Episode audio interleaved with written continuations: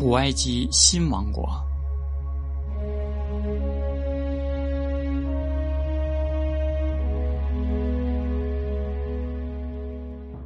在新王国时期，公元前一千五百七十年至公元前一千零八十五年，以及法老统治的第十八、十九、二十王朝，古埃及的实力与财富皆达到高峰，艺术更是得到空前的慷慨赞助。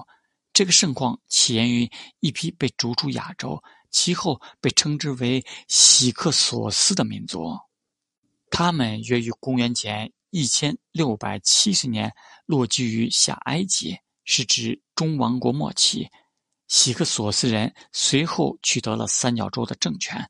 约在公元前一千五百七十年，当喜克索斯人被逐出后，埃及立刻采取了扩张政策。努比亚和他的金矿也随即被吞并。直到公元前一千五百年以前，埃及已经向西占尽了利比亚。向东抵达了亚洲，还曾一度远达幼发拉底河，建立了一个属国众多的帝国，其疆域甚至超过了北方的赫梯。帝国的扩张让埃及得以更接近爱琴海和近东的青铜文明。视觉艺术上出现了一些异国的主题，最著名的是前脚跃起、拉着双轮战车的马匹，类似迈锡尼的浮雕。然而，新王国的艺术上的革新似乎来自于埃及本身。最显著的是在陵墓绘画上，对死者生前日常生活的描绘比以前更为自由。宴会是第十八王朝喜爱的主题之一，其中的活力甚至达到了放纵的地步。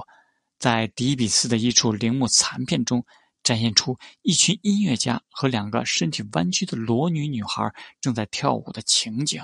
其中还有一首关于春天的歌曲。土地之神将他的美种植在每个人身上，造物者以双手创造，以心为方向。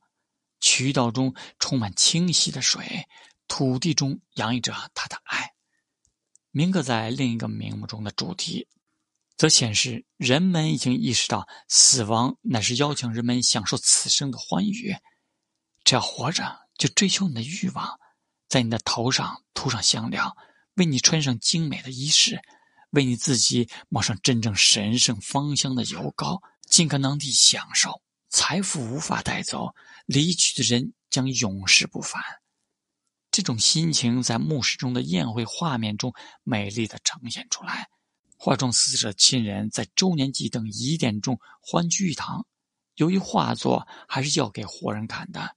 艺术家们因此可以自由地从规则与公式中摆脱出来，而这些规则与公式原是为了陪葬死者所绘或雕塑的人物其半神奇力量的来源所在。这种自由度可以在此处所举的例子中看到：两个音乐家的脸全部显露出来，甚至可以看到他们的脚底。另外，还有一位女杂技表演者素描在石片上。这种石片称之为多用在素描、笔记上等，以取代纸草，显示其生动自然的程度已达到了如此境界。在新王国首都底比斯附近建造于易碎岩层中的私人大型墓穴，因为不便雕刻，所以绘画的数量远大于浮雕。墓穴墙壁上通常会敷上石灰，以利于绘画。阿姆斯是。阿蒙霍特姆三世（公元前一千四百一十七年至公元前一千三百七十九年）与阿蒙霍特普四世的手下。拉姆斯的墓穴建造在脚硬的石层里，前面的墓室里有非凡的浮雕装饰。拉姆斯的兄长和兄嫂在此也以难得的柔和、缜密、艰巨的手法，细致地被表现出来。他们几乎透明的衣饰可以看得见身体的轮廓。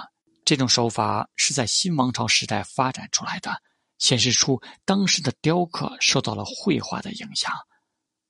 同时期其他的浮雕都是以不同技巧刻成的沉浮，即凹浮雕的刻法，可算是一项源自古王国的独特技法。龙刻雕在石面上后，再将其平面部分挖去，就像凹陷到里面去一样。这项技术在开放空间里的大型建筑上被大量采用。炫目的阳光照射在雕刻上所造成的阴影，强化的形象，并且将浮雕本身的弱点——直线风格转变成一种力量，因为它能形成两种效果：远看时具有简单而大胆的轮廓，近看时则有完整而精致的细部。这省去了雕塑家许多力气。他们不必再辛苦地挖去背景，这种结合着整体观念的大胆、简单，以及细部的致密、精微，成为新王国时期圆雕与浮雕艺术的特色。